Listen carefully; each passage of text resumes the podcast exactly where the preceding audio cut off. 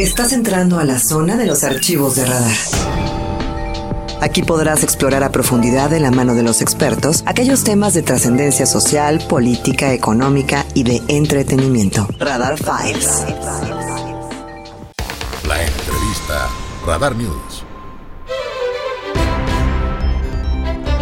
Bueno, muchísimas gracias. Son las 8 de la mañana con 25 minutos, muy amables. Recientemente también se estableció una comunicación que me parece muy importante entre la Universidad Autónoma de Querétaro y el Observatorio Ciudadano para la Protección Ambiental de Querétaro. Es una asociación civil que encabeza Enrique Uribarren y que están trabajando juntos precisamente para hacer una propuesta seria, una propuesta ciudadana, una propuesta técnica, no, no, le quiero decir una propuesta científica, técnica, técnica para lo que tiene que ver justamente con este proyecto de iniciativa de Ley Estatal del Agua en el estado de Querétaro, así llamada por lo menos, aunque en términos formales es la ley que regula la prestación de servicios del agua potable, alcantarillado y saneamiento del estado de Querétaro. Ya hemos tenido oportunidad de platicar con Enrique Ribarren y me parece que es importante para pensar en esas posibilidades reales que se tienen para que los legisladores, para que las instancias importantes, los grupos ambientalistas puedan incidir en esta pues necesidad urgente de hablar, de discutir, de pensar en el presente y en el futuro inmediato del agua, del agua potable, del agua en cualquiera de sus características en el estado de Querétaro. Mi querido Enrique, ¿cómo estás? Buenos días. ¿Qué tal, Aurelio? Muy buenos días. Un saludo para toda eh, la amable audiencia, tanto televisiva como radiofónica que tengan muy buenos días. Y aprovecho brevemente para felicitarte por el premio obtenido el día de ayer. Muchas gracias, muchas gracias Enrique, te lo aprecio, te lo agradezco muchísimo, pero eh, tenemos que hablar y tenemos que insistir en que a través de las instituciones como la Universidad Autónoma de Querétaro, como este observatorio justamente, observatorio ambiental que tú representas de protección ambiental en Querétaro, Asociación Civil, podamos realmente hacer que los legisladores que recientemente aprobaron esta ley puedan reconsiderar algunas situaciones no nos estamos poniendo primero los zapatos y luego los calcetines, mi querido Enrique. Mira, yo creo que eh, en este sentido hay que precisar algo. La ley que aprobaron los diputados, a menos que en otra instancia que estamos también desarrollando junto con otras organizaciones, solicitando se declare la inconstitucionalidad de la misma. a menos que proceda eso, sí. es una ley que ya está aprobada. Pero para que me entiendan, eh, el público que nos escucha, pues digamos que en estas ahora tan famosas series que nos gusta ver, que generalmente son de ocho capítulos. La ley aprobada es el capítulo número siete. Nos falta desarrollar del capítulo 1 al 6 y el capítulo final, que es el 8. Entonces, lo que nosotros pretendemos con esta iniciativa ciudadana de ley de aguas para el Estado de Querétaro es precisamente escribir esos siete capítulos que aún no están escritos y por lo cual siempre hemos dicho, en la serie. Exactamente. la serie de, de, ocho, este, nos faltaban siete capítulos y por eso siempre dijimos, y lo sigo sosteniendo, lo que se aprobó no es una ley de aguas, lo que se aprobó es una ley que regula la prestación de los servicios, es decir, el penúltimo capítulo de la serie. En lugar podría ser un reglamento. Pudiera ser, pero bueno, eh, hoy, hoy por hoy lo tienen como ley, habrá que, tenemos que desarrollar los siete capítulos restantes, que es lo que el esfuerzo que estaremos realizando junto con la Universidad Autónoma de Querétaro. Y una vez que estén escritos esos siete capítulos restantes, por así decirlo, pues inclusive ver si entramos en algún tipo de contradicción con lo que eventualmente se aprobó. Y bueno, pues ahí ver qué voluntad hay por parte de los legisladores de hacer las modificaciones pertinentes. Hay tiempo para poder hacer esta, esta propuesta, hay tiempo para, además, porque no es cualquier cosa, obviamente, igualmente, como también se criticó mucho en el Congreso queretano, oye, fue una, una ley aprobada, fast track, nos la conocían, algunos eh, legisladores también se atrevieron a decirlo así a través de los medios de comunicación, pero hay tiempo suficiente para que de aquí al 1 de julio, que se supone que esta ley entra en vigor, puedan hacer estas modificaciones, pueda presentarse en caso de que haya posibilidad una inconsistencia constitucional? Digamos que no estamos sujetos al tiempo del primero de julio en la elaboración de este documento. Insisto, es escribir la parte de la historia que no está escrita. Entonces, en ese sentido, no está eh, presionada por los tiempos. Lo que eh, pretendemos inclusive hacer es, por el contrario a lo que sucedió con la que fue aprobada, una vez que se concluya, digamos, el documento base, socializarlo. Correcto. Es decir, hacerlo del alcance de todos aquellos que estén interesados, asociaciones, personas en lo individual, un esfuerzo que eh, precisamente eh, enriquece lo que veníamos haciendo la presencia de, de, la universidad, no solo por el aporte técnico o el aporte científico que puedan ellos, eh, desde luego, hacer, Sí. sino que además con la estructura propia de la universidad, la posibilidad de realizar diversos foros de consulta, Correcto. de sociabilización de este proyecto, en donde pues las- los queretanos puedan eh, hacer sus aportaciones, observaciones que enriquezcan el proyecto. Y una vez con este, digamos, respaldo ciudadano, este respaldo social, pues sí hacerlo conducente, hacerlo llegar a las autoridades competentes. se, ¿no? se puedan hacer eh, formalmente los capítulos del 1 al 6 que nos faltan por lo menos en este conocimiento social. Del 1 al 6 y el 8, que es el final, que es muy importante también. Oye, ¿y los investigadores? ¿Cómo va a participar la universidad? ¿Cómo va a participar el observatorio, eh, el observatorio ciudadano para la protección ambiental? Mira, cuando la doctora Tere García Gasca hizo del conocimiento que había el interés por parte de la comunidad universitaria de elaborar su propio proyecto, nosotros ya también veníamos con antelación trabajando en este proyecto. Entonces ahí tuvimos un acercamiento y, y pues se trató en, en lo último que tuvimos cuando nos reunimos el pasado lunes, pues eh, ver quién llevaba más avance, por Sí, así, claro, por sí, así sí, sí, decirlo. claro. Y en ese sentido, nosotros llevábamos algo más de avance de lo que se había desarrollado. Y es por eso que la UAC dice, bueno, nos sumamos al proyecto que ustedes llevan, que está más, más robusto, más, Sí. más elaborado. Y en ese sentido vamos a conjuntar a los equipos de trabajo, tanto del observatorio como de la UAC.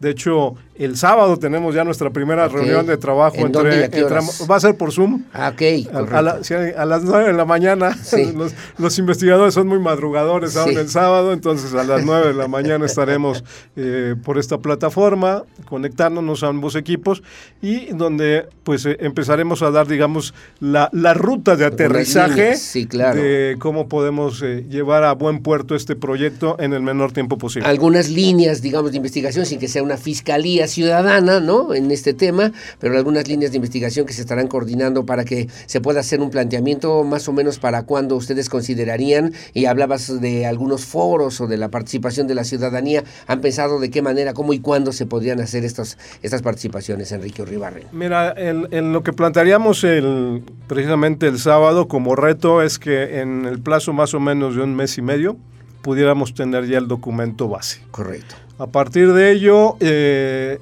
sería ya la mecánica, la difusión en los distintos campus que tiene la universidad a lo largo del estado, el que en eso se puedan hacer los foros. Habrá que definir inclusive las temáticas de cada uno de los foros para que en ese sentido pues quien tenga interés particular en alguno de ellos pueda Sí. participar. Hoy lo que tenemos definido serían los cinco grandes objetivos que buscaríamos cumplir con esta ley, que desde luego son enunciativos más no limitativos. ¿Cu- ¿Cuáles son? ¿Cuál sería el primero de ellos? Las, buscar la sustentabilidad del recurso agua en Querétaro. Ok. Que eso, pues evidentemente, la actual ley no lo contempla. La que fue aprobada porque estaba enfocada al, al suministro, Ajá, no a la conservación Correcto. de los ecosistemas. Sustentabilidad, primer punto. Es correcto, del recurso agua en Querétaro. Ajá. Segundo, garantizar el derecho humano al agua y su saneamiento. Y aquí quiero hacer énfasis en esta segunda parte, saneamiento, porque tan derecho humano es el acceso al agua como tan derecho humano es al saneamiento y poco hemos hablado de ello y creo que es muy importante, sobre todo en el contexto actual, el que podamos hacer un adecuado saneamiento que le dé un segundo o hasta tercer uso o inclusive potabilizar Claro, nuevamente el agua. De, que- de reusar, de reciclar, de reaprovechar por lo menos el vital líquido, mi querido Es Enrique. correcto. Tercer punto. Tercer, tercer elemento es permitir que el Estado recobre la rectoría sobre el recurso hídrico en Querétaro. Porque hoy parece que el Estado este, es un simple eh, espectador de lo que sucede en materia hídrica en el Estado y hoy queremos que en, en este marco legislativo, pues precisamente el Estado Asuma, recobra, asuma, asuma su papel de conducción de lo de que sería de del rector de la es uni- correcto. de la- del agua. del agua. del Cuatro. agua. Cuarto, creemos que es importante sí y muy importante, fortalecer a la Comisión Estatal de Agua, pero también a los organismos operadores municipales. Hoy solo tenemos un organismo operador municipal que es Japan en San Juan del Río, pero una perspectiva de futuro y sobre todo en un esquema este, municipalista, no quita eh, que la posibilidad de que el día de mañana, por ejemplo, Tequisquiapan diga, yo quiero... O sea, organismos yo quiero ser municipales que se encarguen, que además son en el artículo 115 constitucional, obviamente, básicamente parte de las funciones sustanciales del municipio, mi querido Enrique. Y de hecho, en los acuerdos que se estableció también eh, al dotarles de esta atribución a los municipios, cuando no pudieran, de manera temporal, de manera temporal, sería eh, la participación del gobierno del Estado en la prestación del servicio. Correcto. Cosa que no hemos aplicado, que es una necesidad y por eso contemplamos desde esta perspectiva el fortalecer también a los posibles organismos municipales.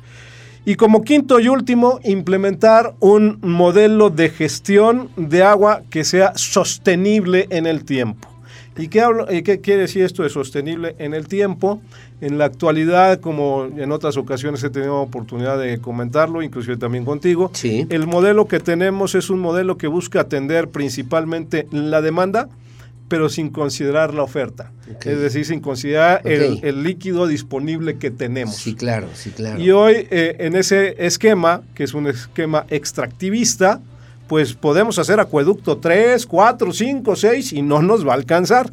Entonces tenemos que ponernos de acuerdo con los distintos usuarios, es decir, con la gente en el campo, con la gente en la ciudad, con la industria, con, los que, eh, con la generación de energía, para que este es, esta es la cubeta que tenemos.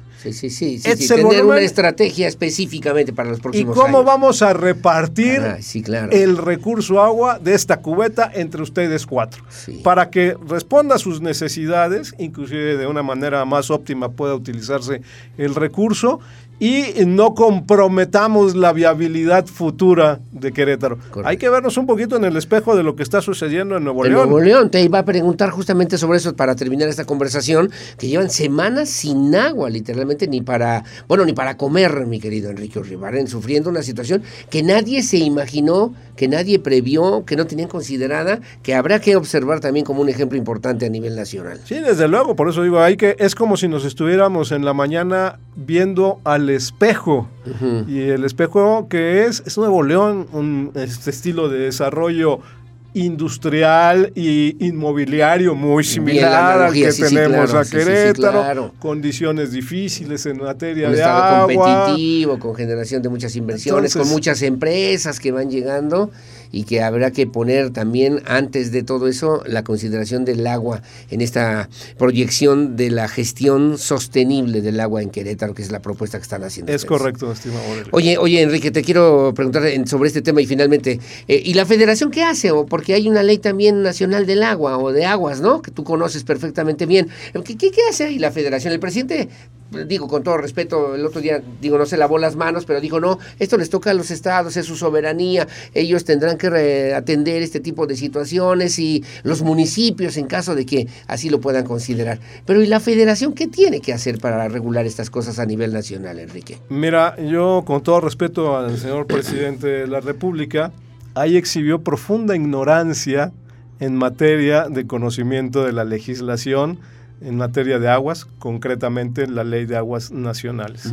Y también aprovecho, Sí, por favor. eh, eh, porque también es importante, la semana pasada tuviste aquí al presidente del Congreso. Ajá, Antonio Zapata. Antonio Zapata. Y él decía, no, pues inclusive cuando López Obrador fue el jefe de- bueno, del- Distrito Federal, se aprobó una ley donde concesionaban, inclusive Toño Zapata puntualizó que en el 2003. Ujú. Y, en ese sentido tiene el presidente López Obrador y Toño Zapata parece que el reloj legislativo se apagó en el 2003. Porque en 2004 fue cambiada la ley de aguas nacionales en el artículo 20, donde en el 2004 quedó como atribución exclusiva la dotación del servicio de agua potable a los municipios y en su defecto al Estado. Correcto. Y desde el 2004, la ley de aguas nacionales impide que haya este, la prestación de este servicio que en, en, en, los usos que determina la ley de aguas nacionales es el uso público urbano. Entonces ahí se les paró el reloj. Y contestando a tu pregunta, Sí, por hoy favor. por hoy también con agua tendría que estar haciendo inspecciones a todos estos organismos privados surgidos de 2004 a la fecha, en donde, ¿dónde está tu concesión para que prestes el servicio? Sí, claro. Y desde luego no la van a contar Claro. porque es una concesión que otorga la federación y que la federación no ha otorgado ese tipo de uso a privados. Y que nos decías ya también en algún momento, ahí los, in- los municipios son quienes tendrían que incidir en revisar este tipo de concesiones, digamos, por lo menos de agua, no en Querétaro, sino a nivel nacional. Es correcto, los municipios, aunque la atribución plena la tiene la federación a través de la Conagua. Fíjate nada más. Y por eso también en- eh, plasmamos en la visión esta óptica de fortalecer a los organismos operadores municipales. O alguien no está haciendo su chamba. Desde luego que varios, diría yo, no están haciendo su chamba. Ahora, ¿qué le toca hacer al Congreso, digamos, ante esta no chamba, este no trabajo, este nuevo desempeño, por lo menos de las autoridades que se tienen que encargar de regular este tipo de situaciones, para hacer una ley así de esta manera, Enrique Urribarren? Pues este, estudiar, yo diría en primera, empaparse a fondo del tema y, y legislar en ese sentido. Y eh, no hay por, y también por eso también es importante el curso que estamos llevando en el proceso de que se declare la inconstitucionalidad de la ley, pues uno de los elementos que en los que se tiene sustento esta petición es precisamente en esto último que estoy diciendo, que contraviene una legislación de carácter federal. Caray, es un tema muy, muy, muy, muy importante. Y ya nada más con lo comentaste tú con Toño Zapata, presidente de la mesa directiva, sí hay disposición del Congreso, de los diputados, de, en fin, eh, no solamente en el discurso, ni en la imagen política o pública, sino en la realidad de sentarse a atender, a revisar, porque si no hay voluntad política, tú me podrás entregar todo un planteamiento con cinco puntos muy bien estructurados, todo, pero si no hay voluntad política no va a pasar nada, mi querido Enrique, finalmente. Eh, mira, atendiendo a la entrevista que le hiciste tú a Toño Zapata el viernes pasado, él hizo un ofrecimiento aquí muy puntual de decir, este, pues si nos presentan por escrito, estamos abiertos. Sí, y- sí, sí, así es. Dio su teléfono, Sí. mismo que tomé, mismo que ya me comuniqué con él, y tenemos una primera reunión de acercamiento este Qué bueno. viernes Ah, qué bueno. qué para bueno. precisamente conocer también a futuro cuál es el esquema mediante el cual tendremos que presentar este, esta iniciativa ciudadana.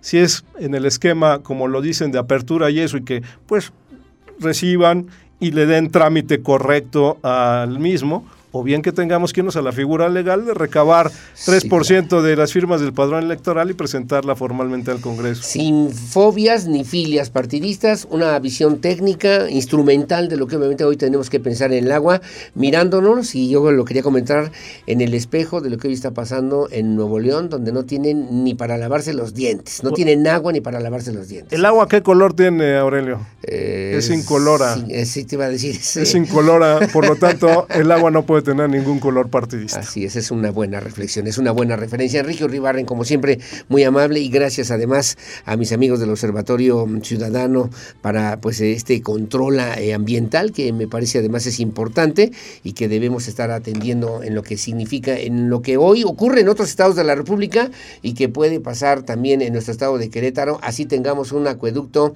18, 25 y 46, cuando además falta todavía completar varios de los capítulos del 1 al 6 de esta serie y además el octavo, el de las conclusiones y la bibliografía, para que no quede duda de nada, mi querido Enrique Ribarren. Es correcto, mi estimado Aurelio. Muchas gracias, que tengas buenos días otra vez. Gracias, si das tu número telefónico, tú también me están preguntando de este lado. Con todo gusto es el 442 ¿Sí? 249 4400. 4400. No es conmutador, es mi teléfono. 442-249-4400 es el celular de Enrique Ribarren. Si tienes alguna sugerencia, algún comentario, también siempre será bienvenido. Gracias, Enrique, que tengas buenos días. Gracias y muy buenos días. Saludos a América. Vizcaíno, siempre también con todo cariño y respeto. 8.44, hacemos una pausa. Su opinión siempre la más importante. Gracias.